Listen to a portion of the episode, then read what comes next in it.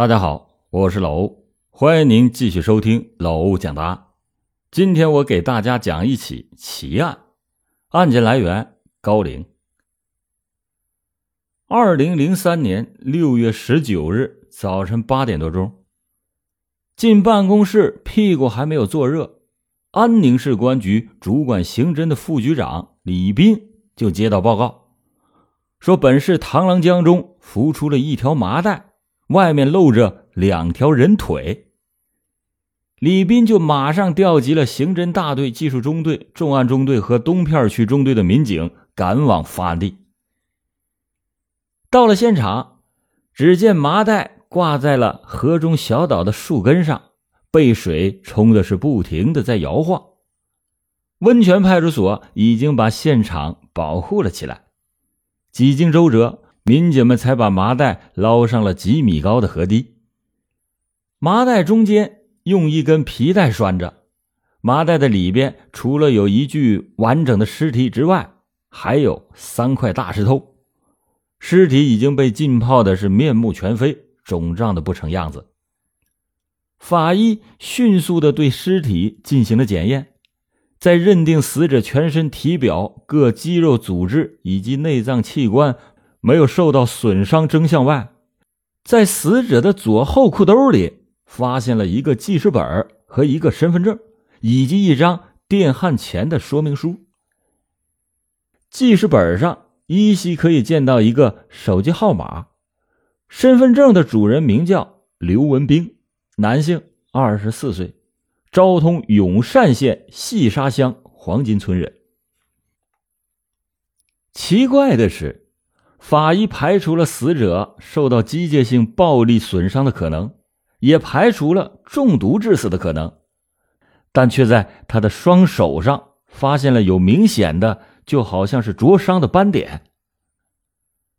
安宁市是昆明下辖的县级市，距离昆明仅仅三十多公里，县城不太大，一向治安就比较平稳，所以在民警们打捞尸体的时候。这个案子的消息不胫而走，一时间县城里是传得沸沸扬扬。组成了专案组以后，在案情分析会上，根据死者死亡的时间大约在十五天前的法医鉴定结果，大家认为尸体很可能是从河上游漂下来的。首要做的工作是尽快查清尸源，查尸源。死者身上的那个身份证当然是最重要的线索，而从死者的衣着来看，他的身份很可能是民工。按照身份证上的地址，民警和永善县公安分局取得了联系，核实是否有刘文化这个人，并且派出了警力到城区的出租房和沿河公路两岸的村庄、工地进行走访，了解近期有没有人员失踪。再就是了解那条装尸体的麻袋究竟是出自何处。巡警、特警、派出所片警等各个警种全局总动员，开始了全县的大清查。可这张网布下以后，几天下来是一无所获。这个时候，永善县公安局细沙派出所传来了消息。细沙乡黄金村确实有刘文兵这个人，不过呢，早在五月份，刘文兵就和同村的朱朝华、简军友、魏明法、李光宇等外出打工去了，具体去了哪里，家里人也不太清楚。案件没有进展，专案组民警们又把视线盯在了那个记事本上的手机电话号码上。六月二十日。手机电话机主已经查明了，机主叫简易，住在安宁市大菜园的出租房内。为了不打草惊蛇，民警们决定先在外围进行调查。根据出租房东的反映，幺幺七号出租房曾经住过一个叫简易的人。简易是昭通永善人，和他同住的还有五六个老乡。这伙人呢不务正业，白天睡大觉，天黑了又外出，到了半夜三更才返回来。他们虽然没有正当的职业，可是呢，手里并不缺钱，也不知道他们用的钱是从哪里搞来的。当房东看了刘文兵身份证上的照片以后，证实刘文兵也在这伙人当中，也在幺幺七房住过，但他住的时间不长就消失了。房东还问过刘文兵的去向，简易说他到外地做生意去了。后来，简易等一伙人也搬走了，不知去了哪里。房东搜遍了记忆，进一步说，他们有一个朋友，前段时间被罗白公安分局给抓住了。听简易曾经说过，李章志这小子恐怕是栽了，最少也要判几年。房东提供的情况令民警们很是兴奋，他们就迅速的来到了罗白公安分局，在看守所。找到了李章志。李章志是在二零零三年五月十五日，伙同李光宇等人盗窃氧气瓶、乙炔气瓶、电焊钳等物被抓获的。除了李章志和李光宇落网之外，其余的犯罪嫌疑人都还在外逃。据李章志交代，那一天他伙同李光宇、简易等到安宁市冶炼厂去盗窃氧气瓶。电焊手套等物品得手以后，用一条麻袋装上了赃物，逃离了现场。至于那条麻袋是从哪里搞来的，他也说不清楚。盗窃物中有电焊钳，民警们就自然想起了麻袋里边那张电焊钳的说明书，而麻袋也许就是包裹死者的那条。不过，民警们在追问他们所盗窃电焊钳的新旧程度和有没有说明书等情况的时候，李章志只知道所盗窃的电焊钳一共有五把，三把新的，两把旧的，有没有说明书他并不清楚。李光宇还交代，他自己没有直接参与盗窃，只是接到同伙的电话以后，负责开车把赃物送到废品收购站。然后把装赃物的麻袋拉到了大菜园村幺幺七号出租房里边，而打电话叫他去拿赃物的正好是简易。显然，简易不仅是这起盗窃案的在逃嫌疑人，也是六幺九案的重大嫌疑人。专案组一方面赶往昭通地区的永善县核实刘文兵是否是死者。并请当地的公安机关协助查找简易的下落。另一方面，在当地继续收集简易等人的情况。六月三十日，三名民警冒着瓢泼大雨就出发了。这几百里的公路，他们是日夜兼程。到了永善县公安局细沙派出所以后，在细沙派出所民警的带领之下，他们又向细沙黄金村开始进发。在途中。又天降大雨，山洪爆发，步行绕道了二十多公里，才进到黄金村，找到了刘文兵的家。这个刘文兵的家里是家徒四壁，他的妻子和孩子吃惊的接待了这远方的来客。民警们不忍心把刘文兵可能出事的事告诉他们，只是提取了女主人和孩子的血样，连夜就走了。就在去永善县的民警返回来以后，七月二十日，在简易的家中上演了惊心动魄的一幕。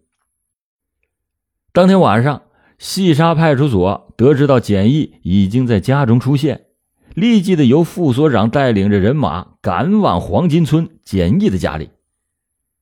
在民警敲开简易家的门的时候，有四个男子正在屋里面打着麻将。民警们正准备上前询问，突然，其中一个男子马上就跳了起来，提着一把砍刀就朝民警砍了过来。这说时迟，那时快，副所长大吼了一声：“不许动！”这眨眼之间就把已经上了膛的手枪抵在了这个男子的头上。这个男子在空中挥动的砍刀的手，只得是无奈的垂了下来。简易的真名叫简军顺。他落网的捷报很快的就传到了专案组，民警们的斗志更高了，纷纷的请战，再次下永善县，把简军顺的问题进一步查清，并且把他带回。就在这个案子有了重大突破的前几天，从刘文兵孩子身上提取的血样经过 DNA 鉴定，结果也证明了死者就是刘文兵。尸源已经查清了，主要的犯罪嫌疑人也已经落网。看来这起案件的破获，那只是时间的问题了。对此，专案组民警和局长都是坚信不疑。七月二十二日，专案组一行人赶到了永善县，来到了细沙乡派出所。到了派出所以后，立马的就提审了简军顺。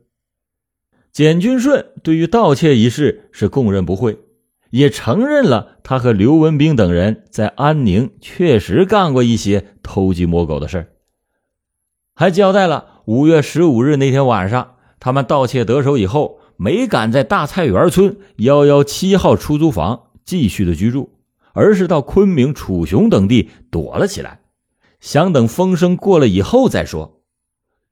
在此期间。他曾经回到大菜园村，打听到警察来过好几次。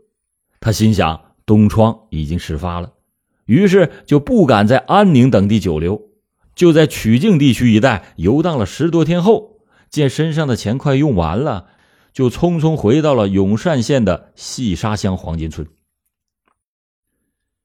专案组综合各方面的情况，认为简军顺说谎的可能性不大。他交代的问题基本上和专案组掌握的情况也吻合。看来，要想彻底的搞清六幺九案死者和盗窃案之间有没有关系，只有找到简军友、朱朝华等人。细沙派出所向专案组通报，朱朝华曾经打电话给刘文兵的妻子说：“刘文兵已经死了，他的死虽然和我没有关系，但是我是跳进黄河也洗不清了。”如果你要是追着这件事不放呢，把我送进牢里的话，我也就是在里面待几年就出来了。到时候我要整死你们。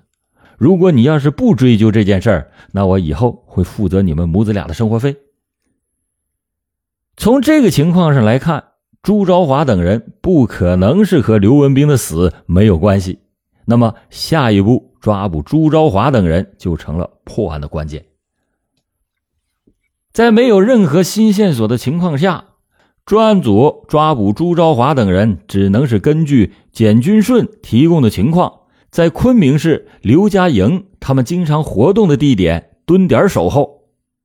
可是几天过去了，民警们连这伙人的影子都没有看见。九月五日，从细沙派出所传来了好消息：魏明法被抓获了。专案组民警第三次踏上了去昭通地区永善县的路。经过审讯，魏明法交代，他和简军友、朱朝华以及死者刘文兵等人经常的在一起行窃。今年六月七日，他们到安宁市昆明钢结构二烧车间的围墙外，准备切割厂里的高压动力线。刘文兵呢，就自告奋勇的第一个爬上了围墙。用破坏钳去剪那个动力线，可是刚碰到电线，就听“啊”的一声，被电击了下来，倒在地上，动都没动一下就死了。虽然刘文兵是电击而死，但是如果报案，必然会暴露他们盗窃的这件事于是，经过一番商量，简军友回去取来麻袋，解下了死者的皮带，把死者装进了麻袋。而且用皮带拦腰给捆住，再装上石头，扔到了附近的螳螂江中。他们认为这样就完事大吉了，几个人就约定，如果有人要是问起刘文兵，就说他外出做生意去了。就在这时，已经改名为张少斌的简军友，在一个建筑工地上当场被抓获。他交代指认的现场和魏明法交代的都是一模一样。专案组请示了上级以后，又请来了检察院、法院的同志，依法研究后做出了结论：这起案件不属于故意杀人，对所有涉案的犯罪嫌疑人不予追究相应的刑事责任。好了，感谢您今天收听老欧讲大案。老欧讲大案，警示迷途者，唤醒梦中人。